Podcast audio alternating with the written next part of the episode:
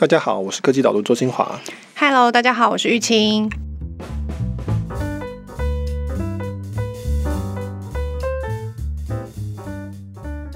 你的脸书追踪者有多少人啊？我有六千多人，我昨天有检查过。那你的、哦、你的有多少人？你为网红哎、欸！我是奈米网红哦，奈米超级小的网红。哦，我不能网红，我不知道哎、欸，几百人吧？几百人，没有特别看、嗯。有的时候我会检查一下，有的时候。就像更早以前，可能在还没有 Facebook 这么红之前，很多人不时的就会自己在 Google 上面搜寻自己的名字。对对对对对，我正想讲这个，我知道有人每隔一段时间，然后就会上网去搜查一下自己现在知名度怎么样。好，那这是我们今天要聊你在上一周讨论的《社交资本论》这一篇文章。那我觉得这篇文章很有趣，因为它就是用一种我们使用者的角度，然后来理解社群平台，因为我们想要收集社交资本。来讲说，哎，社群平台是怎么样让我们开始收集，让我们怎么样上瘾，然后甚至它后面还有一些其他的发展等等的。那因为我们平常聊社群平台的时候，都是从社群平台的角度聊，就是它的商业模式啊，哦，Facebook 是收广告的，所以他就会给我看这些资料或什么的。那我觉得从社交资本使用者的角度来聊这个东西，其实还蛮有趣的。对，因为有一天我在准备内容的时候，读到一篇文章，那这篇文章是一个叫 Eugene Wei。那他是一开始在亚马逊，后来去过 Hulu，去过 Flipboard，这个矽谷的一个资深的人。然后他发表了这篇巨作，两万多字，就是连我这种很常写的人都觉得非常的长的文章。但这篇文章非常好，所以我就把它拿来讨论。好在哪里？就是因为他用一个很清晰的方式说明社交平台，比如说 Facebook 啊、Twitter 啊、Instagram 这些，到底他在做的是什么样的生意。他其实原来的标题叫做 Status as a Service，现在会讲软体即服务嘛。那他的意思就是地位及服务，这些社交平台它在提供的是地位，赚钱，然后提供地位。当然，他是提供的是所谓的社交地位，所以你从这个就可以很清晰的理解说这些公司到底在做什么。然后里面因为提到很多讲做社交资本，就是 social capital，所以我就取名叫做社交资本论，就是相对于马克思的资本论，我们叫做社交资本论，可能叫做 social capitalism 这样子。一个好的模型为什么叫好？就是因为它有预测性，它可以解释过去，那它就可以拿来预测未来。那所以我就把这个东西拿过来介绍这整个架构。嗯嗯嗯，可能有一些听众是没有读过我们这一篇文章的，所以我们要不要先从社交资本开始聊起？就是为什么大家会开始在网络世界上面追求社交资本？对，首先。资本大家都知道嘛，对，钱嘛，大家都希望累积资本，这个应该没有人会怀疑。钱可以拿来干嘛？可以拿来买东西，可以吃东西，可以让自己过得开心。所以我们讲马斯洛的五种需求，就是从最基本的生理性、安全性到最高的自我实现。累积资本是为了要能够满足这些五种需求。其中一个是很重要的需求，就是社交地位 （status）。我们人都需要地位，我们人类跟猴子一样，基本上是群体动物，所以一定要有个地位。因此，人也会需要社交资本。最常见的概念就是说，大家聊天的时候就会说：“哎，你在哪里做事啊？住哪里啊？”它隐含的意思很大一部分是在说你的地位如何，你的工作上的成就如何，你有没有很多钱，小朋友是不是去好的学校等等。哦，这个是人不可避免的一个天性。我们的讨论就是说，像 Facebook 这种平台，它很大的一个价值在于提供社交地位，只是它提供的不是钱，也不是房子或是车子，它提供的是。这个人的我们叫声量、名声、影响力。简而言之，就是是不是有很多人在关注他，他的话是不是有很多人分享，很多人看到？有的话，那我们现在就会叫他网红，或是我们说 Facebook 上有蓝勾勾这样子的人，我们就说他有社交地位。今天的 Facebook，我们在台湾主要讨论 Facebook 啊，Facebook 它提供的价值就是在于它负责去告诉大家谁有地位，谁没有。因为有地位的那些人，他的声量会比较大。他写出去的贴的文章会有比较多人看到，触及率比较高，不管是人或是公司或是组织等等。那所以你如果这样想，就可以说，Facebook 它基本上是一个专门在印刷这些社交资本，发给那些他觉得应该有的人。只是说，当然这个分配的依据一部分是 Facebook 决定的，一部分是我们自己平常在按赞啊，在按追踪啊，在按交友去决定的。但是背后的这个发资本的这个中央银行，那个就是 Facebook。嗯，这个地位。这样讲可能稍微有点模糊，就跟我们其实开头聊到的，你有六千个 follower，跟你有六万个 follower，六十万就会差很多嘛。当然就会自动去分阶，自称为奈米网红。对，所以只要听众有在用 Facebook 的，那你们就知道，你们在发文的时候，或是贴照片的时候，过了一分钟就会想说，到底有多少人按赞，或是多少人分享？哦，不用过一分钟，真的吗？我个人是很有节制的，我对这种东西追求比较弱一点，所以我大概两分钟就会看一下。这是一部分就是想知道我的地位如何嘛？地位一部分也是反映说，到底有多少人喜欢我、尊敬我、在乎我。那这个是天性。Facebook 它就提供这种服务，它提供了让你觉得被尊重、被关注的感觉。当然，它把这个东西跟广告商换成钱。总而言之，这个服务是这样子。嗯，我看完这篇文章，觉得最敬佩的地方就是说，大家都想要追求地位，想要有影响力，很合理。然后方法有很多种，比如说被电视报道也是一种象征性，在杂志上面有你的专访，这也是一种象征性。但是 Facebook 就创造了他自己的战场，诶，就是大家想要到 Facebook 上面去，去追求我在 Facebook 上有多少人数，我在 Facebook 上有多少爱心跟赞。我觉得这一点很了不起，因为一开始没有人会想要去 Facebook 做这件事啊。我在原来的地方，在其他已经本来就有替代品可以做了。对，在 Facebook 之前，甚至在网络之前，大家最轰动的就是说有没有登上《时代》杂志的封面，对不对？或者你是登上在台湾可能是比如说商周的封面，好了，那这都是很大的成就。现在还是啊，大家还是会注意到这件事情。现在可能觉得更大的一个成就是说啊，我的贴文有几万个分享之类的，多少人按赞，这个就变成是当代的。封面，那他怎么做到呢？在文章里面有提到，如果稍微倒回去一点点，在 Facebook 之前，Facebook 之前也有社群网站，那只是说它是比如说像无名小站啊，像 PTT 啊这种，或者像雅虎奇摩，你还是可以建自己的 profile，或者是像 MSN，大家可能有点印象，可以借个人的账户。那只是说他的做法是说，我今天要去看卢玉清你的账户有什么动态，我必须要去点进去看，那我才会知道说，哦，你有些照片啊，你有和你的资料。甚至你可能写一些心情小语之类的，文明小站也是一样。Facebook 之前，比如说 MySpace，大概也是这样的路数。这样，那 Facebook 它最重要的一个划时代的一个创新，就是动态墙，就是 News Feed。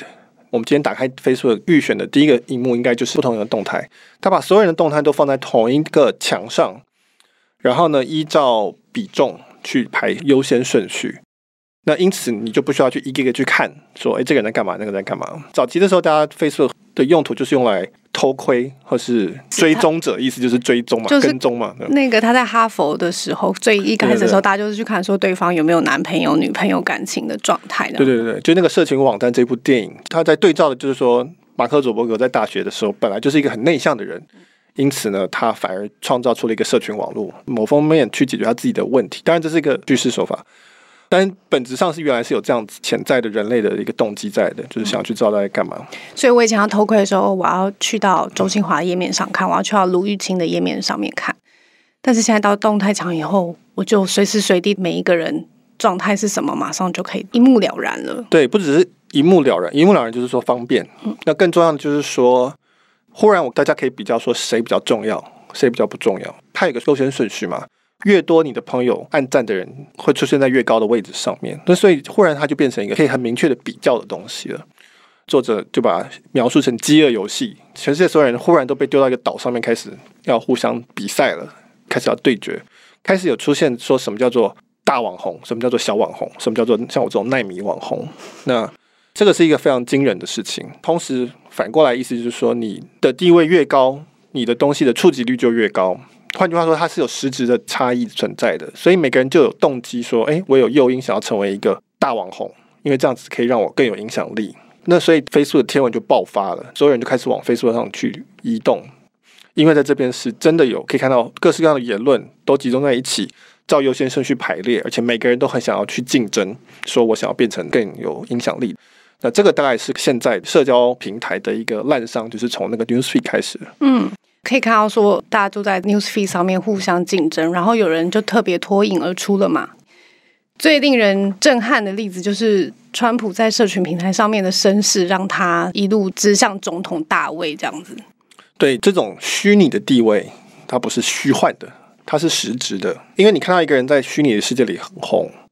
你就会认为他很红，对你的大脑来说是没有差别的。一个很红的人就是一个很红的人，他的地位就是高。所以人就是脑袋里面一旦被动态墙上面的资讯认知到了以后，他相信了以后，即使真实世界是不是这样，那是另外一回事。就是对，那个是没有关系的。或者说他可以在网络上面很红，表示他一定有过人之处。我们人类会这样去思考这个事情。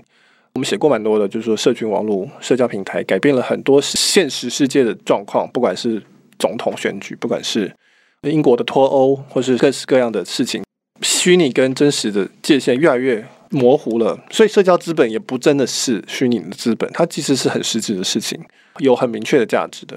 对，就是以前讲影响力的时候，比较不知道可以拿来做什么，所以我觉得这里还蛮好奇的地方是说。我们刚刚举的例子是说，哦，川普总统大选赢了，但是那社交资本，你看到的例子里面，大家可以拿来做什么吗？他们有换成实体世界上面的什么？最先大家想到的例子就是把社交资本换成金融资本，换成钱。标准的做法当然就是用广告嘛。所以你看 YouTuber 基本上为什么都是接置入？置入广告的意思就是说我用我的追踪者数去跟你换钱，一个追踪者换多少钱？比较间接的，就像川普这种例子，就是说，因为我有号召力，我有影响力，那我不见得是直接去换成钱，但是大家跟着我跑来跑去，那最后大家就会投我票，就是因为大家听到我讲的话的次数远高于其他的候选人，那我就会成为总统。社交资本它就是一种地位，那地位这个东西是很好用的，不只是在换成钱，在换成其他地方也很好用。所以大家，尤其是川普这些，都要很感谢社交平台的存在。但这也不是什么新鲜事啊！我好像以前也写过，就是说，大家比如说雷根，他基本上是电视总统，他是靠电视起来的。那尼克森之前大概是报纸总统，然后被广播电台打下来。就是说，传播资讯的途径本来就会非常大的影响到人们的判断跟人们的选择嘛。所以我们现在进入了 Twitter 的总统川普，接下来可能很有可能就是 YouTube 的总统。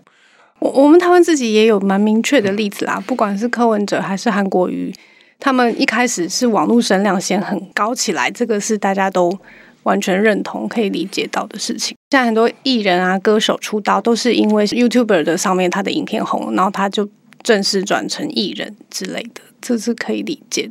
我会觉得这个社交能力，或者说网络社交能力。在将来，就是以政治来说，或是以这任何这种想要出名来说，都是必修。你不一定要靠这个，但是你不能够不会这个东西。这个社交资本那么重要，你要不要聊一聊？有没有什么发言或者是动态可以得到很多赞数或是爱心的？以你这个奈米网红的经验，应该很多可以跟我们分享吧？而且你还是这么红的作家。就是我刚刚正要讲说，我身为奈米网红，我只知道奈米的程度的这种，就是川普那一种，我也不会这样子。我记得有一集可能讨论过，在假新闻的时候，或是讲通文层的时候讨论过。其实最容易让你声量起来的是讲比较极端的言论，包含引起情绪反应的东西。我们人类有七大罪嘛，好像是基督教的讲法，什么嫉妒啊，什么贪婪啊，什么什么。那如果你的发言符合这几种，或者能够勾起这几种，那一定大家会很有反应。这是人类小脑自动会反应，大脑都没有办法控制的事情，因为这是人类根深蒂固的事情。所以呢，你看《苹果日报》，它如果一个新闻是说谁谁谁很可怜。慈母的小孩居然重病，然后可能被车撞、被酒驾撞，那这个保证会爆炸，一定会大家会按，因为这个是我们的猴子的部分，生来就会有同情心跟愤怒在这边，所以这当然会有。那还有的就是说，我刚刚讲的极端的言论，极端的言论，比如说我今天说地球是平的，这个在美国现在是一个很大的问题，有很多人相信，或者说打预防针，这个最近也很红，不要打疫苗。极端会红，不是因为它正确与否，而是因为。支持他的人会很用力的按赞，因为很少人支持他们的想法；反对他的人也会很用力的按反对，就是很容易的骂他，那他就扩散了，爱恨很两极嘛。如果我今天写一个文章叫做“疫苗会不会造成伤害”，其实是一件很难判断的事情。我们根据科学的方法来看，有支持的论点有甲乙丙，反对论点有 A B C，因此我们最后无法得到一个完整的一个讨论。这绝对没有人要按赞的，没有人会看完，所以科学杂志论文这些东西都不会很大的影响力。这个就是社交平台它的一个缺点，就说它很容易放大极端的言论，被精心设计过有特殊目的的言论。像我刚刚讲科学论文这种，就是它没有目标要设计去引起某一个目标族群有某一种反应，那因此它就不会得到很大的扩散。这样听起来好像蛮累的耶，就是我们一到社群平台上面的时候，随时随地就是要不停的挑起我们七种情绪就对了。如果是所谓的大智慧，就是那种真正的很有道理的东西，其实还是会扩散了。我觉得好的东西还是会浮出来，只是说以社交平台的这种更新速度以及潮流来去的速度来讲，它可能跟不上那些我刚讲的后者那种比较恶质的言论。所以社交平台它的优点就是说，我们可以很像是说，每个人的大脑瞬间就接到了数亿人的大脑身上，大家讯息可以很快的传递。这是它的优点。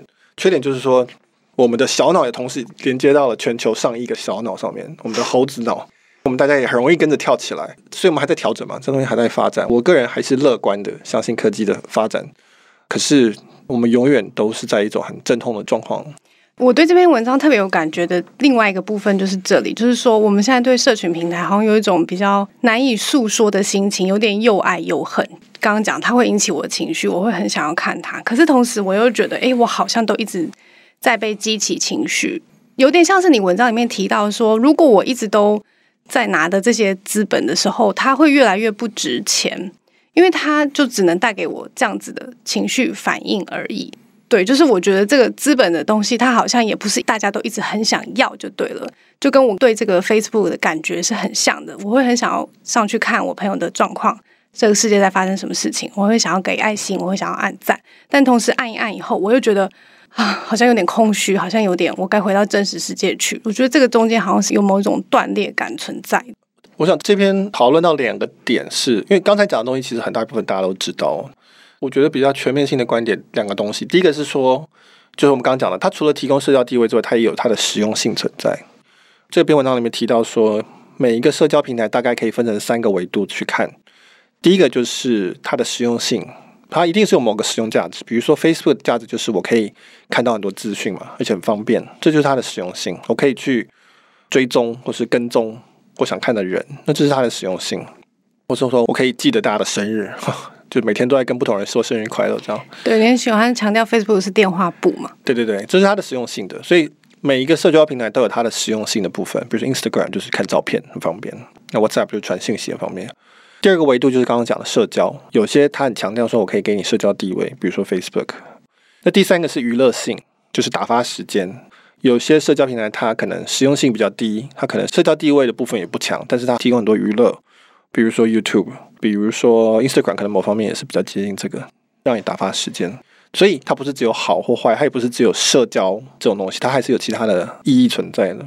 既然是资本，尤其是资本论，那它当然就会有贬值跟升值，它有供给跟需求的问题。以 Facebook 来说，最明显的例子就是，当我们追踪的人太多的时候，或者说朋友太多了。我刚看我 Facebook 朋友一千多个人，我肯定我没有一千多个朋友，但是在 Facebook 的定义里是有的。那表示说，我的在 Facebook 上能够看到的资讯是远远超过我每天可以接收的这个负荷量。那这个时候就需要筛选，那是 Facebook 帮我筛。这个就相当于说，我们的社交资本的回报是贬值了，因为我写出去的东西其实不是我所有的朋友都会看到，只有一部分，而且越来越少。这就跟中央银行把利率调高是一样的，减少需求的部分，那供给还是太多了。为什么我会觉得这个架构重要？就是说。我觉得大家一定会追求社交地位，我们跑不掉，这是我们天性。但是我们同时要知道，说这个制度它本身的不稳定性，它有它一个央行存在，那个央行也有它自己的需要，它的利益要维护。这个就跟我们用新台币是一样的，我们新台币用的很习惯，但我们同时要知道，新台币本身它这个制度也有它的脆弱性存在，它跟美金的汇率也是会变的。那随着我们的金融的能力，我们的经济实力会改变。看穿这一点，你才能够比较好去玩这个游戏，或是去参与这个经济体里面，我们叫社交资本经济体里面是比较好的。否则的话，很多人就是一头热投进去，甚至是花了很多力气进去，然后结果最后发现说：“哎，为什么我的回报不如我的预期？”嗯，我觉得那个点就是在于说，我们现在的这些社交资本是这些社群平台给我们的。那就是你讲的，如果他今天想要再提高资本的价值的时候，他可能就会做某一些变化。那不随波逐流的人，可能就觉得，哎，怎么一下这样，一下那样？但是如果我们一开始就知道这个是一个游戏，然后这个游戏规则是这样子，它有可能会有什么变化的时候，我们可能在我们觉得重要的时间点的时候，这个资本该转出的时候，我就要进行了嘛。看似像川普就做得很好啊，他是很有目的的在做这一整件事情的这样。对，就像新台币之外，也有美金嘛，也有欧元。那现在也有很多社交平台，或是说有很多建立社交资本的地方，比如说台湾熟悉的大概就是 Facebook、YouTube，甚至 Line、Instagram 这些，可能还会有更多啦。当然，这个虚拟的社交资本本身不是一个目的，最终还是会有一个目的，你才会去做这个事情，然后去选择你的平台。那当然，每个平台它有所谓初期的红利期。我们发新台币也是这样，发一个新的货币，一开始我都会给你比较多的优惠嘛。或者我发信用卡点数，一定是第一批人给你最好的点数、最大的折价，但是后面就越收越小。每个平台也是一样的。那所以你一定要在这里面去类似是冲浪，说我今天要去冲哪个浪，还是我不冲这个浪，我不玩这一件事情，我玩别的也可以。社交地位本质上它也有很实质的意义，但是它有它很虚幻的地方。那因此虚拟的社交地位就更有它虚幻的地方。从这个角度去看，就会比较能知道说，那我到底该不该玩，花多少力气，以及我如何去检验效益报酬是不是符合我一开始的这个目标。嗯。结论就是我们要当一只什么样的猴子就对了。然后我们就是猴子啊。这 个可能有些听众听不懂，欢迎去看一下科技导读的《社交资本论》，一定会知道这个里面在讲的猴子是什么意思。好，那这一周我们没有读者提问，但是如果大家对于我们最近几集的内容有什么想要了解的事情的话，都欢迎到我们的粉丝页留言，看是私讯我们或是在上面留言都可以，我们都会看到。那我们觉得适合回答的话，就会在下一集节目提出来。那今天就到这边，谢谢大家，谢谢，拜拜。